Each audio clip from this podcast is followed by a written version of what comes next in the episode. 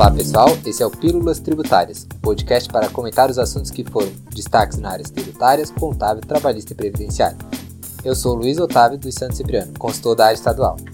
Eu sou Gustavo Ramos, consultor tributário da área estadual, e hoje o assunto que a gente vai discutir com vocês é é um assunto que é tão polêmico da semana, não é o destaque da semana, mas é um assunto recorrente na consultoria que é uma das maneiras de corrigir é, alguns erros que acontecem em documento fiscal, que é a emissão de nota fiscal complementar. Porque quando acontece um erro no dia a dia dos contribuintes, geralmente a primeira coisa que vem na cabeça é fazer carta de correção. Só que não é sempre qualquer erro que eu consigo fazer a carta de correção. Tem várias maneiras de corrigir. Desde até corrigir o tipo de emissão para conseguir emitir o documento fiscal, até procedimentos para correção depois de emitir o documento fiscal. Então, ah, eu errei porventura valores, base de cálculo. Isso já não consegue mais ser afetado por carta de correção. Que daí entra o assunto dessa semana, que é a emissão da nota fiscal complementar, não é mesmo? Verdade. Quando envolve valores de imposto, a carta de correção não pode ser utilizada.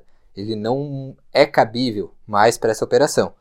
O adequado para esse caso seria a emissão da nota fiscal complementar, como o Gustavo já falou. A gente vê que muitos clientes vêm toda semana, todo mês, toda competência, questionando muito sobre essa nota fiscal complementar. Então, ela serve para corrigir os seguintes erros: no reajuste de preço em virtude de contrato, quando ocorre o acréscimo do valor do serviço ou da mercadoria, na regularização em virtude da diferença de preço ou quantidade de mercadoria, para correção de valores do imposto, se este tiver sido destacado a menor, em virtude de erro de cálculo. Afinal, porque se eu quero complementar, se eu botei a mais, produziria um efeito contrário, porque hoje a gente tem ferramentas da nota fiscal eletrônica para aumentar quando necessário, mas para diminuir não sim, tem. Não sim. tem uma nota que diminua. Então, o, quando bota menor, tem como, mas quando bota maior, não tem. Daí é outro tipo de procedimento. Outro procedimento que é através de estorno, de DECIP, mas que não é o caso agora. Assim, ó, outra coisa que questionam muito também é qual que é o CFOP a ser utilizado nessa nota fiscal complementar. E o que a gente vem sempre falando é o mesmo da nota fiscal original. Ah, mas eu errei o CFOP também. Posso fazer só a nota complementar? Não. Vai ter que fazer a carta de correção primeiro, corrigindo o CFOP ou o CST, e daí depois emitiria a nota complementar corrigindo o valor. Um exemplo para ficar mais fácil. Eu queria fazer uma nota, uma venda de uma mercadoria normal ali, tributando, tudo certinho. Porém, que em vez disso, eu emiti a nota com CFOP 59, é, 5910 de doação e com CST 41. Não vai dar.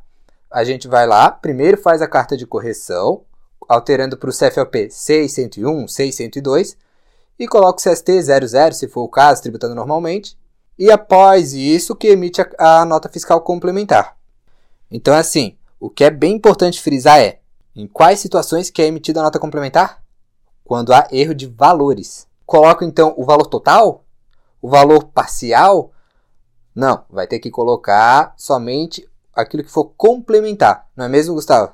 Exatamente, é, o, o nome já dá um indício, é, ele serve para completar, ou seja, não é uma nota inteira, ela não vai substituir a anterior. Então, se eu emitir a nota, é, ainda que esteja com valores a menores, aquele valor ainda vai ser considerado. A complementar ela vai servir para aumentar a nota original. Então eu sempre dou a dica para quando for tentar visualizar as duas notas, não visualizem ela de maneira separada, mas visualizem ela como uma única nota, acrescentando a primeira. Então, um exemplo disso é, por exemplo, eu emiti uma nota fiscal com uma tributação de 12%, mas eu me equivoquei, não era para ser 12, era para ser 17. A diferença entre 12 e 17 é de 5%. Então, quando eu fizer a complementar para corrigir esse valor, eu não vou colocar 17, eu estaria aumentando, estaria extrapolando. Eu tenho que botar somente a diferença, o complemento para chegar onde eu quero, que nesse caso seria 5. Então, a original vai estar como 12, aí eu vou emitir a complementar de 5, e aí no final, no contexto, a soma das duas notas vai dar o valor que eu quero, que é 17%. É, quando eu for emitir a nota fiscal complementar, é, eletrônica, eu tenho que observar alguns critériozinhos básicos. É uma emissão relativamente normal. A finalidade de emissão que vai mudar, que não vai ser mais a original, vai ser com a finalidade complementar. Eu vou ter que identificar o documento que eu estou complementando, isso é básico, afinal, eu não, vou, não posso fazer uma nota complementar sem referenciar nada, ela exige um documento original. Tem como o fisco identificar se não tiver referenciado. Exatamente, até vai ter regra de validação para isso, faz, faz todo sentido que tenha. Sim. E quando eu faço alteração de, por exemplo, no exemplo que eu dei, alterei a alíquota, mas a quantidade ficou a mesma, a quantidade não foi alterada, tudo isso eu vou preencher com zero. Eu não posso, por exemplo, repetir as mesmas informações. As pessoas fazem isso. Ah, eu fui fazer, botei, copiei o valor do produto, só que aí eu botei a quantidade 1. Ou seja, se você botou a quantidade 1, você aumentou mais uma quantidade. Não fica igual. Então, quando eu não quero acrescentar nada, eu vou colocar zero. Muita gente acha estranho, fica colocando, ah, mas vai ser uma nota fiscal toda zerada, só com o destaque do imposto? Sim, mas é que a gente tem, tem que visualizar de novo, com uma única nota. Então, sim, se você não está complementando quantidade, vai ser zero. Se você não colocar, se a nota não aumentou, vai ser zero. Então, a gente só coloca os valores do que eu quero acrescentar. Até um ponto que é legal também frisar é a questão de quando for base de cálculo que está errada, somente a base de cálculo, ou quando colocou o valor unitário diferente. Daí como é que funciona, Gustavo, nesse caso? Quando a gente quer colocar somente a base de cálculo ou o valor unitário, segue a mesma sistemática. A gente vai colocando somente a diferença. Os demais campos onde eu não tiver acrescentado, eu simplesmente não vou interferir. Então, por exemplo, eu quis aumentar, esqueci de colocar frete. Então, eu vou acrescentar o valor do frete. Frete ele interfere também na base de cálculo, então ele vai aumentar também a base de cálculo. Ele vai aumentar o valor da nota. Mas se a alíquota estava correta, eu não vou preencher a alíquota, porque a alíquota, se eu preencher, vou acabar aumentando. Então, a gente sempre vai é, preenchendo os campos que são alterados por essa nova alteração. Os que não foram alterados, eu não vou preencher. Sim. E daí vamos para entrar em mais uma é, situação polêmica. Quando a nota complementar ela é emitida em competências diferentes e quando ela é emitida em competências na mesma competência da original. Isso já envolve é, a apuração do imposto, porque o preenchimento do documento fiscal em si não muda. O que vai mudar de fato nessa situação é que se eu fizer a complementar ainda no mesmo mês, vi que eu de fato destaquei a menor e corrigi, e corrigi no mesmo mês, ou que eu destaquei a menor e corrigi no mesmo mês, não tem interferência a uma escrituração normal. Quando é em mês diverso, eu tenho que me preocupar pelo seguinte motivo. O fisco ele exige do contribuinte que ele recolha o CMS de maneira antecipada antes de emitir a nota fiscal complementar, quando ele faz a complementar em outro mês. Então, um exemplo aqui, se eu emitir uma nota em maio não destaquei imposto, e eu percebi isso só agora, em junho, a, toda nota complementar que eu fizer destacando imposto, antes eu teria que fazer o recolhimento de maneira antecipada. Certo. E daí como é que vai ficar a questão do crédito em si? Porque daí eu vejo que é algo que vai complicar. Porque vamos dizer, isso é o que eu pego diariamente até. Ah, eu tinha crédito e mesmo assim eu vou ter que pagar? Perante a legislação, sim. Então, talvez não tenha um prejuízo tributário. Talvez tu ainda pague a mesma coisa que você pagaria. Só que a primeiro momento você vai ter uma quebra do teu fluxo de caixa.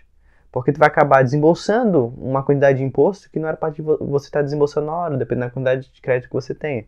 Ainda se você tiver saldo credor, talvez você até tenha um prejuízo maior, porque você vai estar tá desembolsando algo que não era para estar tá desembolsando nesse momento. Claro que tem várias é, discussões a respeito disso, mas perante a legislação, sim. Não destaquei, pago antecipado. Então, é um, uma quebra sim. do fluxo caixa contribuinte sim, sim, que acaba tendo. Até outro ponto que também é importante frisar é a questão da DARI. Porque a DARI eu tenho que fazer no, na guia ali 1554, aqui em Santa Catarina, mas ah, eu estou emitindo agora, era para ser emitido, a nota original é de maio e eu emiti em junho. Eu tenho que colocar referente à competência de maio para recolher esse valor de ICMS. Exatamente, porque como ela está complementando, a gente sempre vai tomar com base o que? O documento original. Então, se o vencimento do imposto dele de maio vence dia 10 de junho, que geralmente é o dia 10 do mês subsequente, esse vai ser o documento, vai ser o vencimento dessa DARI. Então, se eu fizer, por exemplo, o recolhimento depois do dia 10 de junho, que seria o vencimento original dele, eu já teria que começar a recolher com acréscimo de juros e multa. Sim. Só mais um ponto, Gustavo. No caso de emissão da nota fiscal complementar quando eu tenho benefício fiscal, exemplo 409 ou TTD têxtil, funciona a mesma sistemática, ele só vai ter que tomar um cuidado a mais nas obrigações acessórias, porque aquele débito que ele vai recolher fora da apuração, ele vai ter que conseguir misturar isso com a subapuração que ele tem. Então vai se tornar assim um pouquinho mais complexo, que ele vai acabar tendo um probleminha mais com o sistema. E a gente já falou sobre isso, mas como o fato do recolhimento dele ter sido antecipado, ele não vai ter que pagar isso de novo na subapuração. Então ele tem que estar atento também que todo aquele débito destacado naquele documento fiscal, quando ele for escriturar, ele vai ter que acabar estornando para não acabar pagando duas vezes, de forma antecipada e de novo na apuração. Para isso vai servir o estorno de débito. E com isso a gente finaliza o Pilos Tributários dessa semana. Se vocês quiserem mais conteúdo sobre isso, a gente pode abordar agora, a gente falou agora de nota eletrônica, a gente pode abordar do CTE. Então, se você gostar de conteúdo com ele, deixe sua opinião aqui e obrigado, até o próximo episódio. Obrigado.